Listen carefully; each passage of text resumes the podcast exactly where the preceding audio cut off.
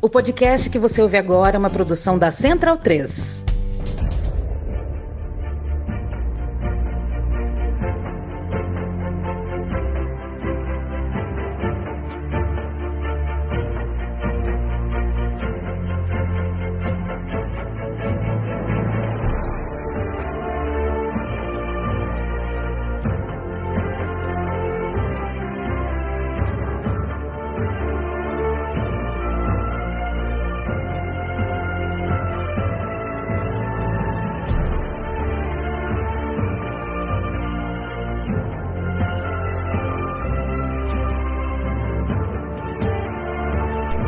Esse é o Bundesliga no ar. Bem-vindo e bem-vinda, amigo e amiga da Central 3. Eu me chamo Leandro Amin, estou ao lado de Gerd Wenzel em edição extraordinária.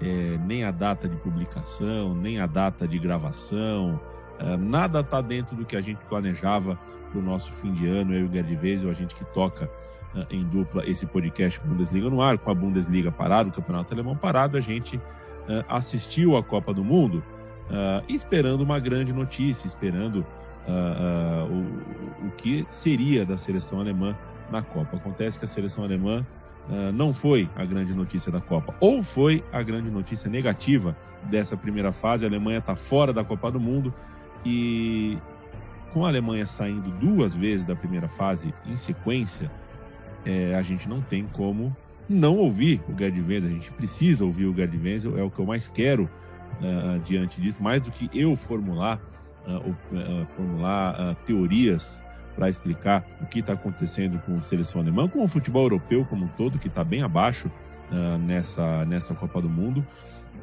Mas, ora, vamos ouvir Gerd Wenzel sobre o Japão representa a a parte vitoriosa da história, né? A, a, lógica indicava Espanha e Alemanha classificadas. O Japão conseguiu embaralhar todo o grupo, não só porque venceu Espanha e Alemanha, mas porque perdeu para Costa Rica. Conseguiu fazer tudo ao contrário do que a gente imaginava que fosse acontecer. Embaralhou demais o grupo, nos deu muita emoção para quem assiste de forma neutra, mas foi fonte de muita frustração para o torcedor alemão. Aliás, o Japão, 10 anos atrás, o Japão é campeão do mundo de futebol feminino e conseguiu isso no, na Alemanha, né? Foi campeão de futebol feminino na Alemanha, vencendo a Alemanha nas quartas de final. Isso foi em 2011.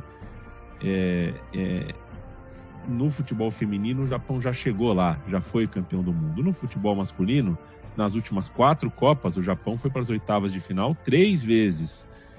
E cada vez mais se solidifica como um time desse escalão aí, né? Desse escalão, time para chegar em oitavas de final, em quartas de final.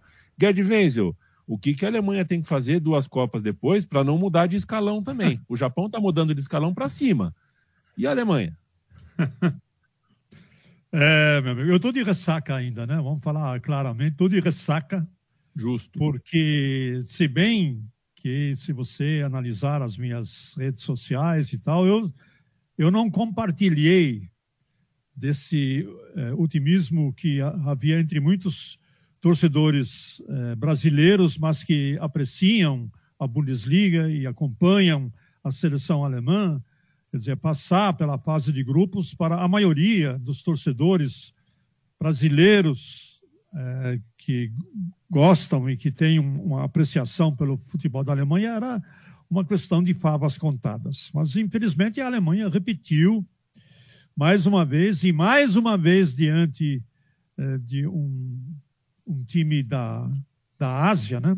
A gente lembra que em 2018, a Alemanha, no seu último jogo pela fase de grupos, entrou contra, contra uma Coreia do Sul que já estava desclassificada.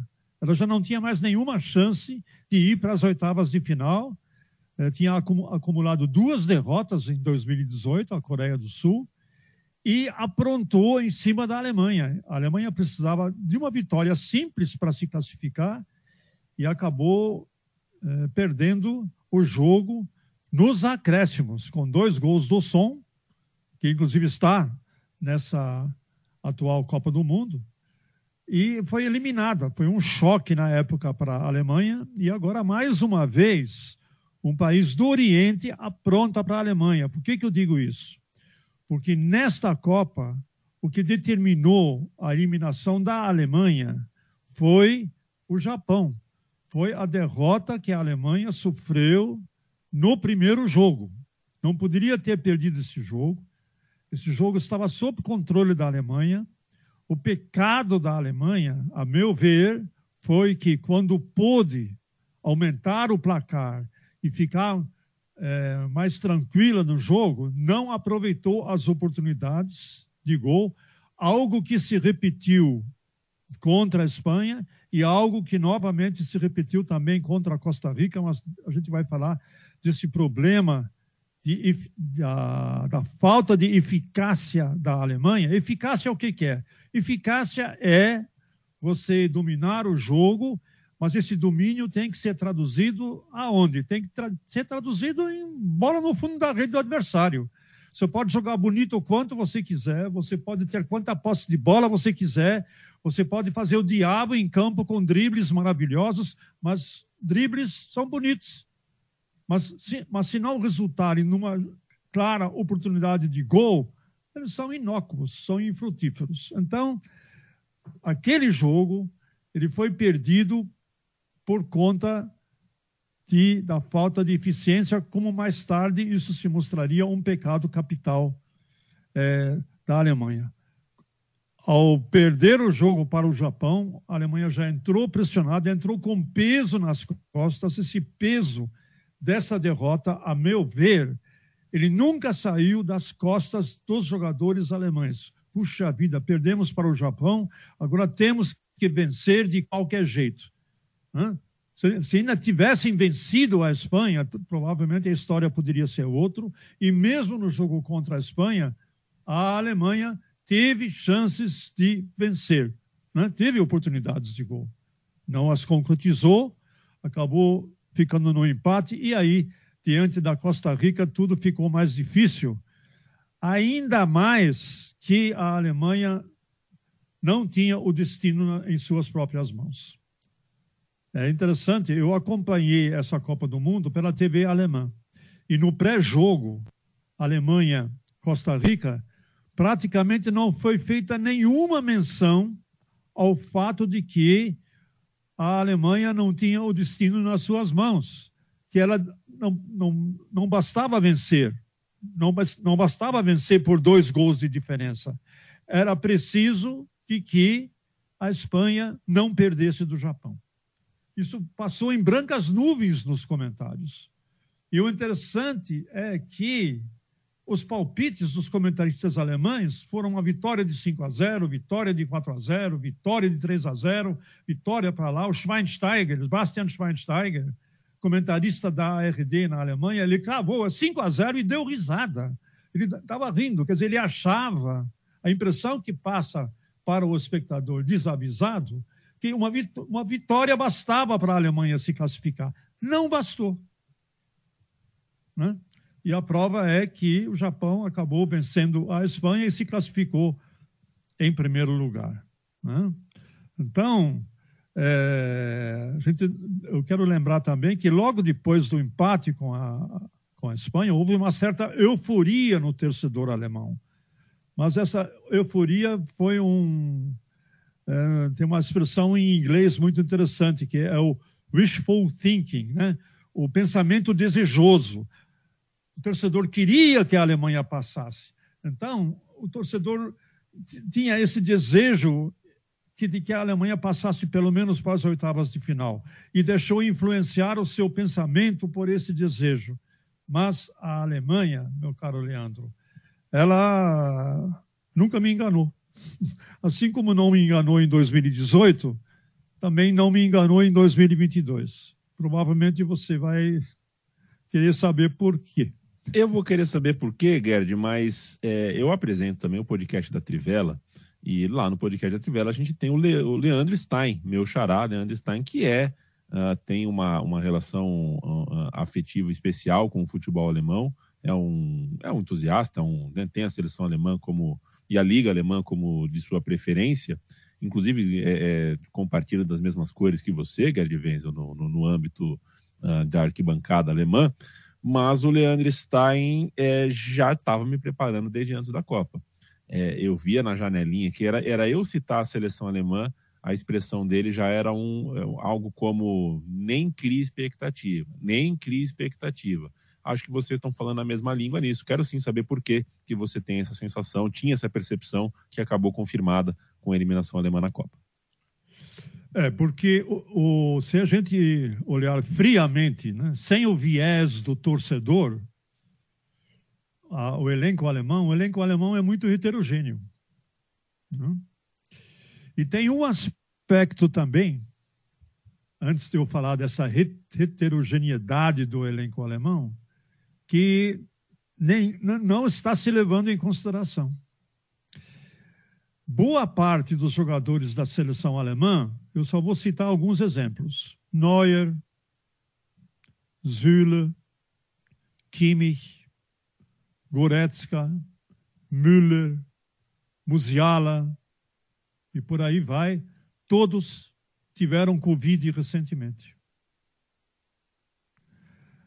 Quer dizer, esse componente do Covid também ninguém está levando em consideração. O que causou o Covid? O Kimmich teve Covid duas vezes. Recentemente. O Zülle teve duas vezes. Então, o que, que o, a, o Covid faz com o organismo do ser humano? Ninguém sabe. Você sabe algum efeito colateral, isso ou aquilo, mas coincidência ou não, o Kimmich, depois da segunda vez que ele foi infectado pelo Covid, ele nunca mais foi o mesmo, nem no Bayern de Munique e muito menos na seleção. A gente assistia jogos do, do, do, do Joshua Kimmich no Bayern de Munique, ele é que dava ritmo ao Bayern de Munique, ele que era o motor, a gente chamava ele até de motorzinho do Bayern de Munique. O motor pifou. O motor do Kimmich pifou visivelmente fora um ou outro lance, um ou outro levantamento sobre a grande área, preciso, um ou outro chute de meia distância, mas o Kimmich está longe de ser aquele Kimmich pré-Covid, AC, antes do Covid. E assim outros jogadores também. Uma observação, Gerd, você me perdoa. É, o caso do Kimmich especificamente, a gente precisa lembrar que o pré-Covid e pós-Covid dele envolve uma pessoa anti-vacina né? É, exatamente. Tem mais, tem mais esse aspecto. Tem mais esse aspecto. O que me negou a, a, a vacina durante algum tempo, depois finalmente se convenceu, né? Um, inclusive pela pressão pública, e se vacinou. Enfim, além disso, há o elenco da Alemanha é heterogêneo. Ontem, contra a Costa Rica, a Alemanha entrou com todos os jogadores do Bayern de Munique em campo, sete, todos eles. Ou seja, era o Bayern Munique mais quatro.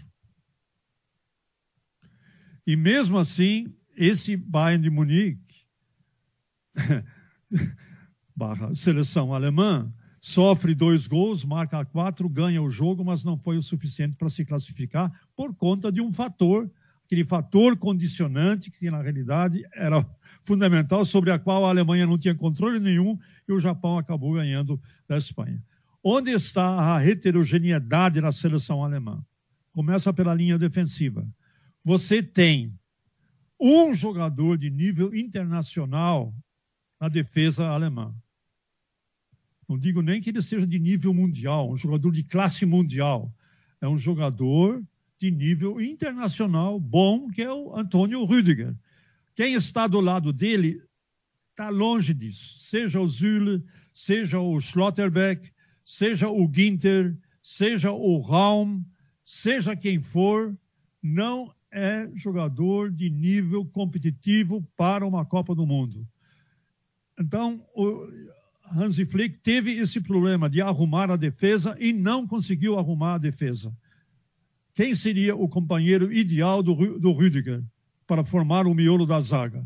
Não tem ninguém. Nem o Schlotterbeck, por falta da sua experiência e por causa do seu laissez-faire.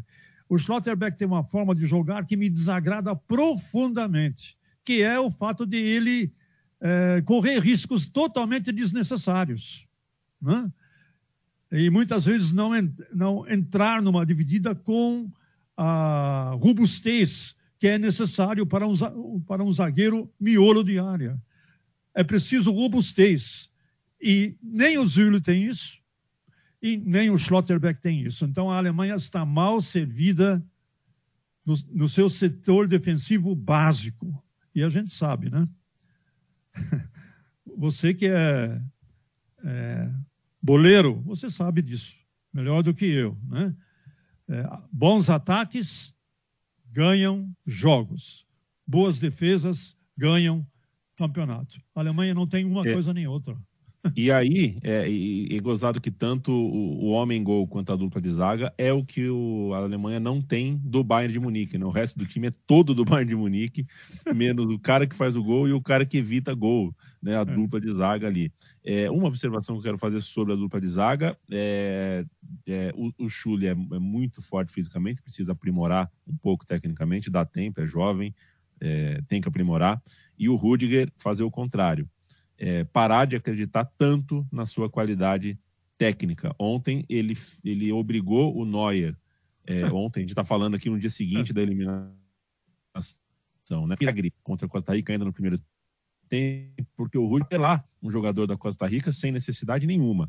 Eu acho que o, o, o Rudiger tem o, joga no limite entre a autoconfiança, que é algo super positivo, você ter autoconfiança, e a displicência a displicência. É, é, relaxado, às vezes, até demais. Em alguns contextos, não cabe muito bem.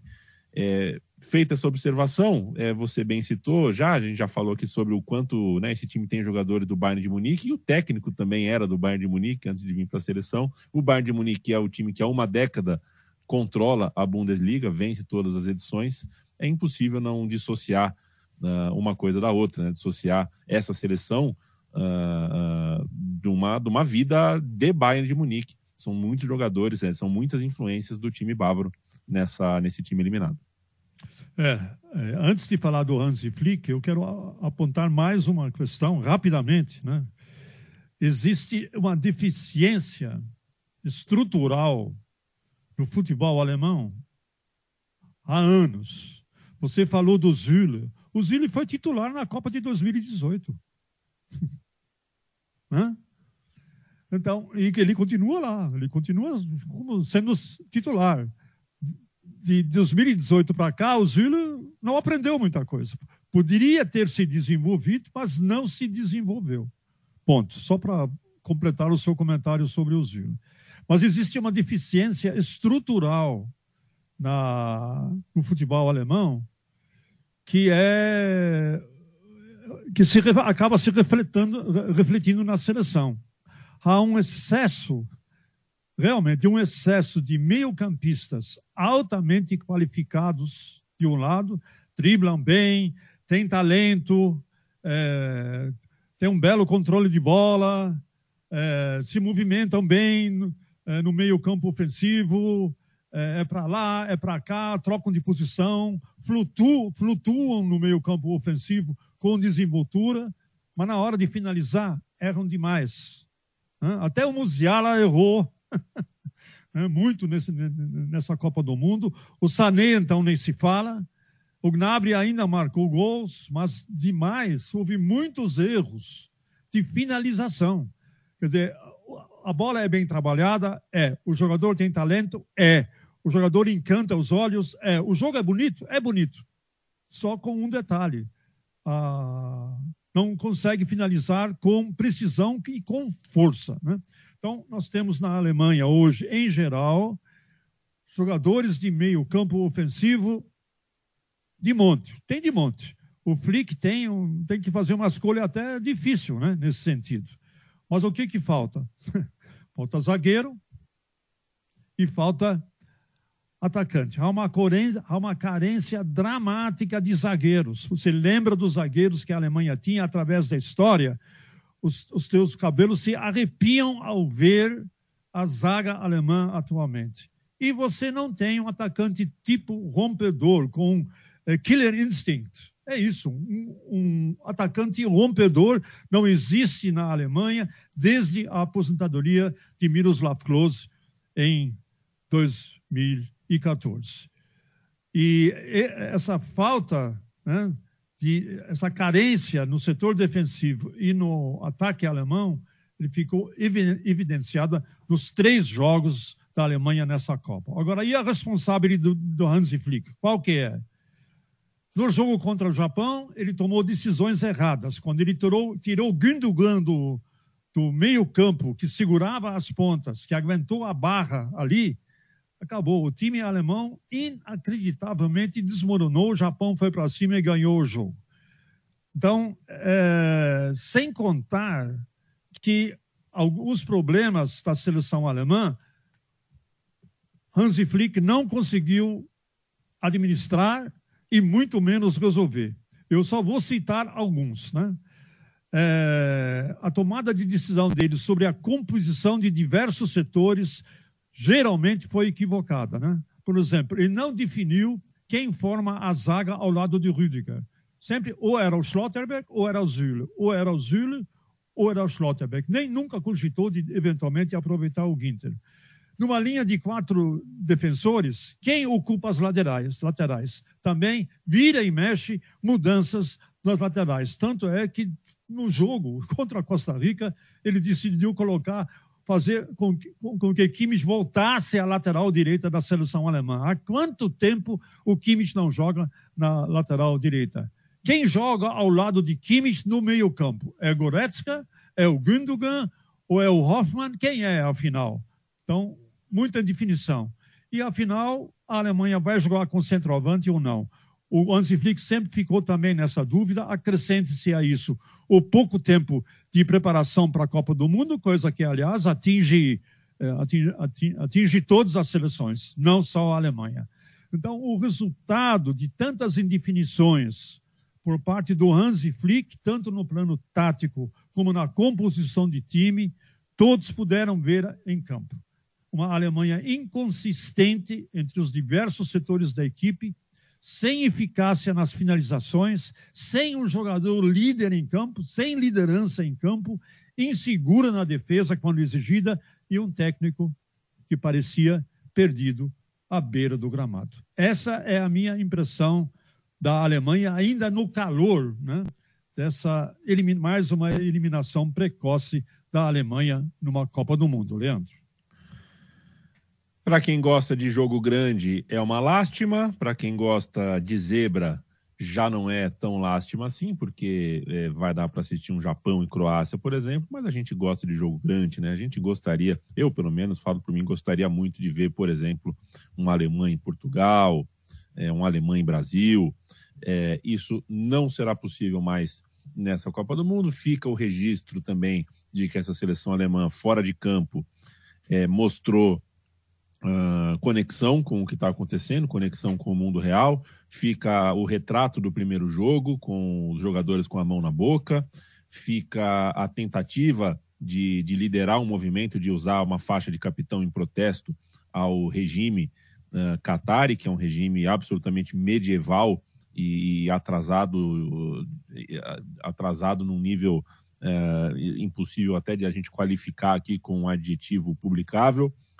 É, essa Alemanha, ela continua. Essa é a mesma Alemanha que visitou Santa Cruz Cabralha aqui no Brasil e deixou ótima impressão. É a mesma Alemanha que conseguiu é, ir à Rússia e, e, e, teve uma estadia lá também uh, muito gentil, uh, dada a tensão possível que poderia existir entre os dois países uh, durante a estadia alemã, até a rivalidade que existe ali entre os dois países e de novo fez no Catar algo que a gente precisa uh, considerar. A Alemanha foi, uh, continua sendo nesse sentido a vanguarda do, do, nosso esporte. É um, você percebe que é uma federação, é uma seleção que pensa, que sabe onde está, que sabe, né, que sabe chegar nos lugares.